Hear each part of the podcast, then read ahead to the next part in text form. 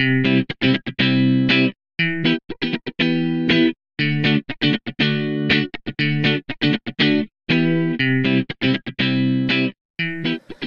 willkommen zu dieser neuen Folge, dem zweiten Teil von Ich will nicht in die Kita-Schule.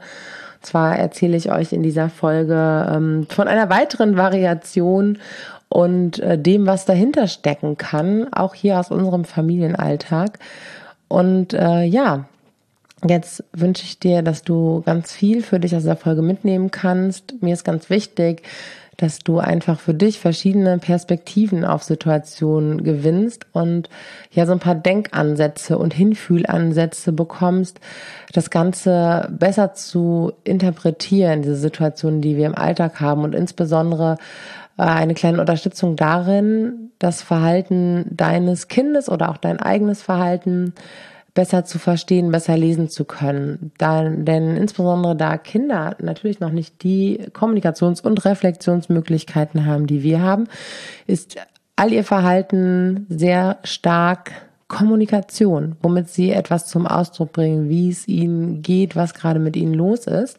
Denn wir können uns uns selbst, unser Verhalten und unser, unsere Ganzheit wie so ein Eisberg vorstellen. Unser Verhalten ist nur das, was über der Wasserfläche, über der Wasseroberfläche sichtbar ist, also das, was wir sagen, das, was wir tun.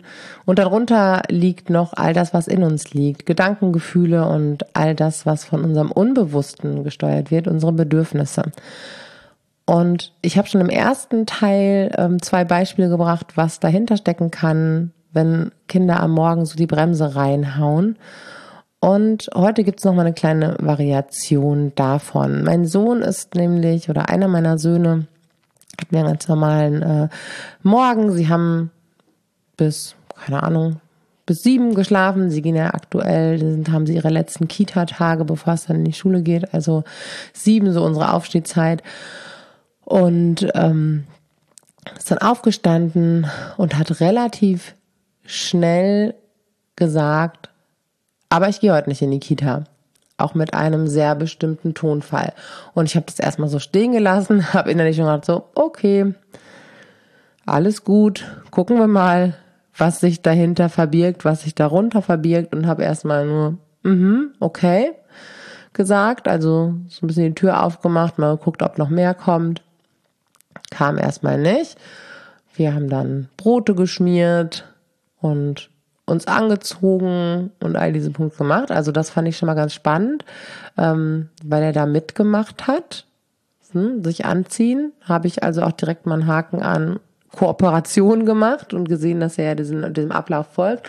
Dann kam aber immer mal wieder so ein, ähm, ich gehe aber nicht in die Kita. Also so frei dem Motto, das ähm, kannst du dir mal von der Backe putzen. Das möchte ich hier mal ganz klarstellen, dass ich also nicht in die Kita gehe. Und ich habe also weiterhin ähm, nicht so viel dazu gesagt. Immer so, hm, okay, hoch, jetzt macht's hier Bing.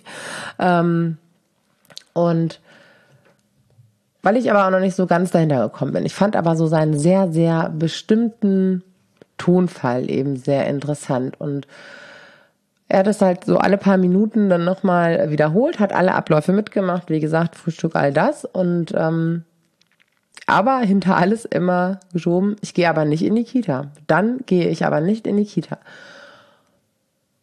Und dann habe ich so langsam so eine Idee davon bekommen, was es sein könnte. Und habe dann, weil wir ja auch ohnehin seit ein paar Tagen wieder ein paar Konflikte mehr haben und ich das dann eigentlich immer so mache, dass ich mir das so ein bisschen anschaue, so ein bisschen meine Wahrnehmung dafür öffne, gleichzeitig aber auch einen Schritt zurück tue und so gucke, was läuft eigentlich gerade wie, wie viel Nein in bestimmten Situationen gibt es, wie viel Anpassungsleistung äh, müssen die Kinder so erbringen. Also wo liegt so der Hase im Pfeffer? Ne? Ich meine, natürlich sind Konflikte in einer Familie vollkommen ähm, normal und Geschwisterkonflikte sind bis zu einem gewissen Grad auch vollkommen normal. All das gehört dazu. Wenn das Ganze aber irgendwie an Intensität gewinnt, dann werde ich immer so ein bisschen wachsam gehe nicht in die Bewertung. Ich sage so, hey, hier läuft irgendwas total falsch oder so, sondern nehme das so als Wegweiser, als Kompass und bin einfach mal ein bisschen wachsam und gucke, was denn gerade los ist. Ich spreche auch mit meinem Mann dann darüber, weil zwei Augen und zwei Ohren und äh, zweimal Einfühlvermögen einfach nochmal mehr, mehr wahrnimmt, als nur ich das kann und er einfach auch nochmal einen anderen Blickwinkel, eine andere Perspektive hat. Dann schauen wir einfach ähm, für so ein paar Tage, was denn eigentlich gerade so los ist, wie unsere Abläufe sind, wie wir als Eltern so drauf sind und so weiter.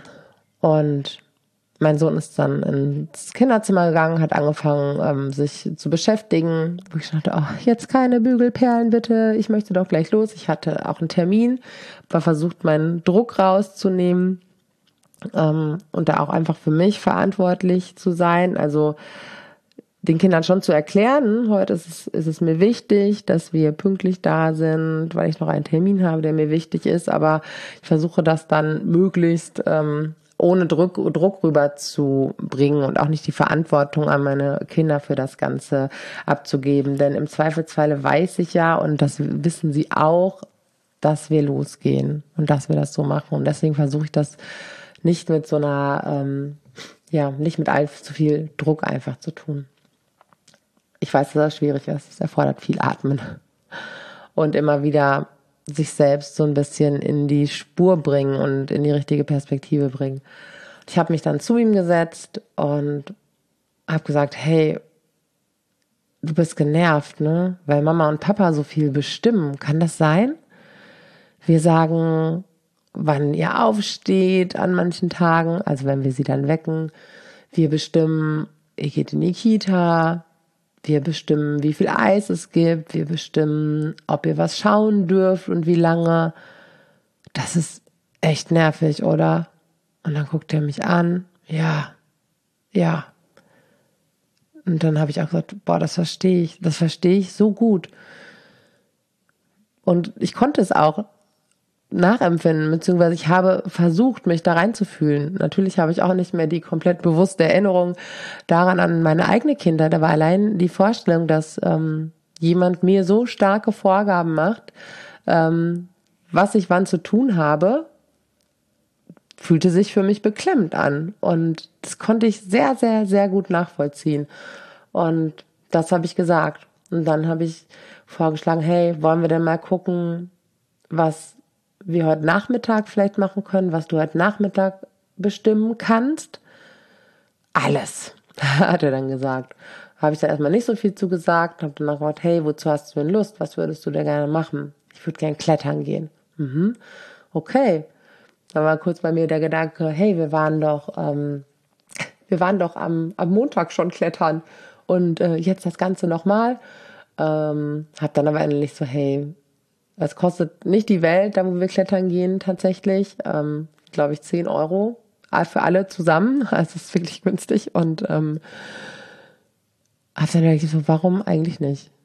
Warum eigentlich nicht? Wenn es damit getan ist, ein bisschen das Gefühl der Selbstwirksamkeit und Selbstbestimmung ähm, zurückzugeben, ähm, warum eigentlich nicht? Und dann gesagt so, hm, okay, ich spreche mit Papa, weil der holt euch heute ab, der ist heute Nachmittag zuständig und das macht er bestimmt gerne. Und es wird sicherlich noch ein paar andere Punkte geben, die da in den nächsten Tagen kommen. Und es geht auch nicht darum, jetzt zu allem Ja zu sagen und jedes Eis zu erlauben, jedes äh, Fernseh- oder Tablet schauen oder was auch immer, ähm, sondern zu gucken, wo sind denn die Möglichkeiten? Wo kann ich denn den Raum aufmachen? Wenn es nicht an dieser Stelle geht. Ähm, Kinder, es ist schon auch wichtig, dass Kinder eine Frustrationstoleranz lernen in Situationen, die sich einfach nicht ändern lassen. Ja, ist halt jetzt einfach doof. Ne, ist jetzt doof, dass du in die Kita musst, obwohl dich das so nervt. Aber wo ist denn dann die Möglichkeit, ähm, etwas nicht zu müssen oder etwas selbst zu entscheiden? Nur an anderer Stelle zu gucken, ähm, wo denn Entscheidungsmöglichkeiten liegen können. Und dann war es auch okay. Und ganz oft geht's erstmal darum, verstanden zu werden, gesehen zu werden. Nicht, wer weiß wie, rum zu argumentieren, sondern, yo, ja, stelle ich mir auch echt unangenehm vor. Und so ist es auch. Und so war dann äh, zumindest an der Stelle für uns der Knatsch irgendwie raus. Und ich habe dann für mich auch einfach das Vertrauen, hey, wenn ich liebevoll aber bestimmt bleibe, wenn ich weiß, es geht jetzt darum und es geht nicht darum, ich fühle mich in der Kita unwohl, ich finde es irgendwie, ähm, ich fühle mich in der Schule unwohl, dann kann ich für mich auch sagen, okay, ich schaue dann nachmittags und drumherum, wie mein Kind sein Bedürfnis nach Selbstbestimmung stillen kann und nach Selbstwirksamkeit und habe aber erstmal anerkannt, dass sich das blöd anfühlt und ähm, bin dann für mich aber auch in der Klarheit und in dem Vertrauen, wir gehen los und er kommt auch mit und ähm, denn Kinder wollen kooperieren. Wir Menschen sind, sind Teamplayer und wir sind immer bereit, uns zu unterstützen, wenn wir nicht gekränkt oder total gestresst und überlastet sind.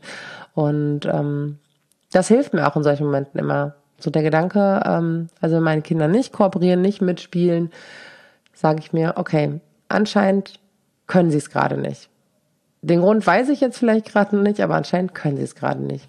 Genau, das kann sehr hilfreich sein. Nochmal hinzugucken, auf das große Ganze zu gucken. Ganz oft geht es nämlich nicht jetzt gerade um diesen Morgen oder um diese eine Situation, sondern eher so um den Kontext. Was ist denn in den letzten Tagen, Wochen hier bei uns los gewesen?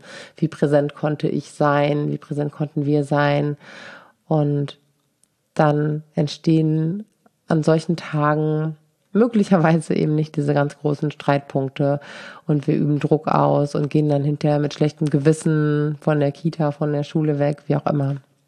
Genau, aber ich weiß auch, das erfordert diese Möglichkeit, so innerlich ein bisschen loszulassen, den Stress, den inneren Stress zu regulieren, die Gefühle zu regulieren, die in solchen Momenten stark werden, und eben ein bisschen eine andere Perspektive einzunehmen. Sich in dem Moment, obwohl es irgendwie im morgendlichen Ablauf ist und Termindruck da ist, ähm, auf die Pirsch zu machen, mit der Lupe die Detektivarbeit zu machen und ah, was könnte dahinter stecken? Was ist, liegt, was liegt unter der Eisbergspitze verborgen? Und ähm, ja, das können wir lernen und das können wir üben mit einer Art von inneren Ruhe und einer inneren Haltung. Und das habe ich auch gelernt, das durfte ich auch lernen und darf mich auch weiterhin jeden Tag darin üben und auch immer und immer mehr lernen. So ein bisschen wie beim, beim Yoga oder wie beim Gymnastik machen. Wenn ich ähm, nicht dranbleibe, dann bin ich irgendwann auch nicht mehr so gelenkig. Und deswegen ist es einfach auch so wichtig, im guten Kontakt mit uns zu sein und mit den Themen, die uns selbst beschäftigen. Und dann können wir auch mit den Kindern besser in Kontakt bleiben. Ja, so viel zu Ich will nicht in die Kita, ich will nicht in die Schule, Teil 2. Ich wünsche dir jetzt einen guten Tag mit guter Verbindung zu dir und deinem Kind und sag bis bald und bis zum nächsten Mal.